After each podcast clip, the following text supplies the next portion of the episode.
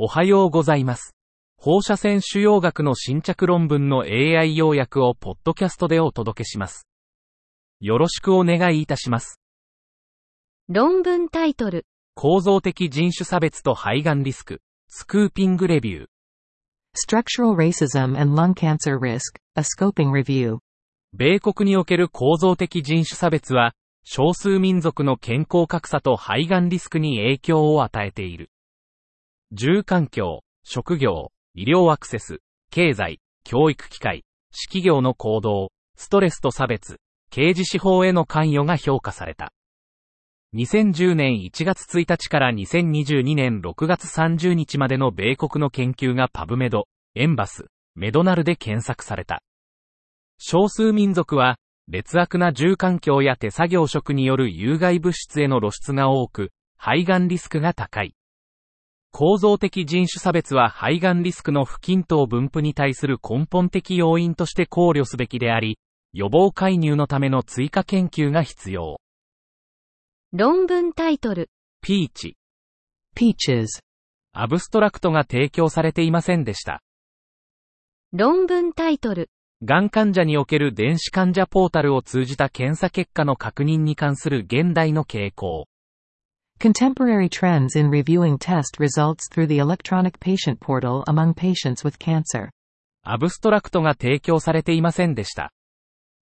論文タイトル、直腸がん術後骨盤内再発に対する炭素イオン放射線治療の5年成績。前向き臨床試験。群馬0801。 Five-year outcomes in carbon ion radiotherapy for postoperative pelvic recurrence of rectal cancer. A prospective clinical trial. GUMA 0801. 直腸がんの骨盤再発に対する炭素イオン放射線治療。CION リツイートの長期成績を検討した前向き臨床試験の更新分析を実施。対象は28名で、骨盤再発が確認された遠隔転移のない直腸がん患者。CIONRT は73.6グレー、相対生物効果を16分割で投与。中央値追跡期間は全患者で51.2ヶ月、生存者で69.2ヶ月。5年生存率と局所制御率はそれぞれ50%、83%。晩期毒性として、グレード3の骨盤感染が2名、グレード2の末梢神経障害が9名に発生。論文タイトル、空間分割放射線療法、SFRT と免疫療法を組み合わせることで、治療効果を高める新たな希望が見えてきます。Combining spatially fractionated radiation therapy, SFRT, and immunotherapy opens new rays of hope for enhancing therapeutic ratio. 空間的分割放射線治療、SFRT は、対象体積内で不均一な放射線パターンを用いて大量の単回線量を投与する。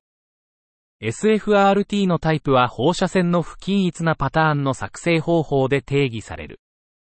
免疫チェックポイント阻害剤 ICI は多様な悪性腫瘍に承認され、転移性がん治療に広く使用されている。分割放射線治療は、腫瘍への光線量を達成し、免疫活性化を誘導する。ICI 療法と分割放射線治療の併用は、転移性がんの治療成績を大幅に改善する可能性がある。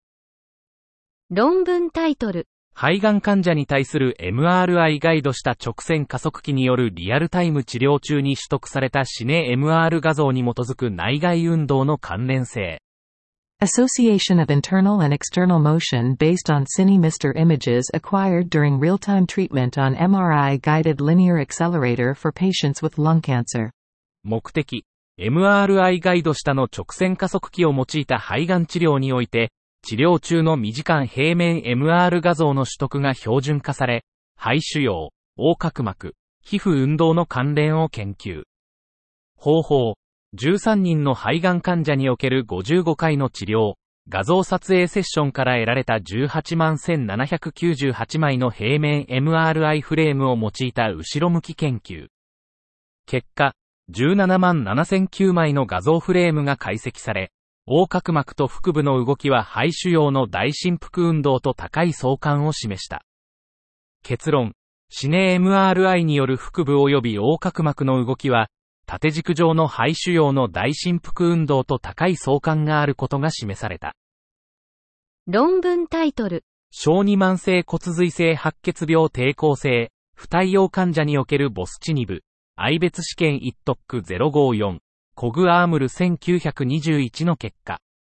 Bosutinib in resistant and intolerant pediatric patients with chronic phase chronic myeloid leukemia. Results from the phase 1 part of study ITC C054, COG AAML 1921.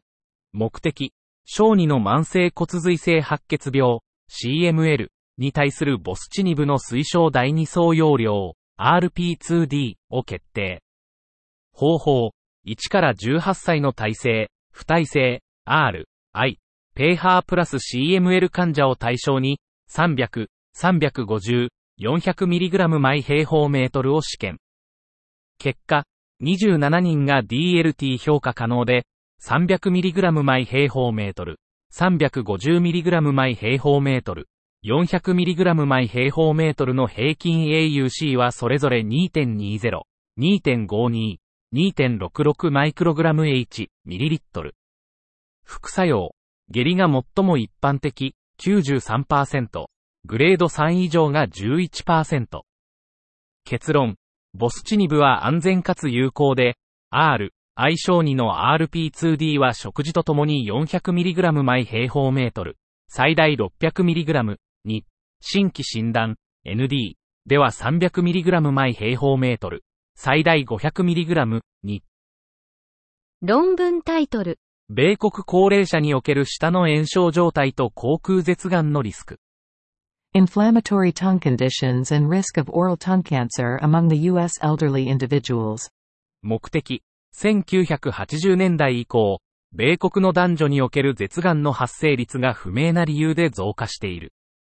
65歳以上の高齢者を対象に、炎症性舌疾患と舌がん、その他の口腔がん、咽頭がんのリスクとの関連を調査した。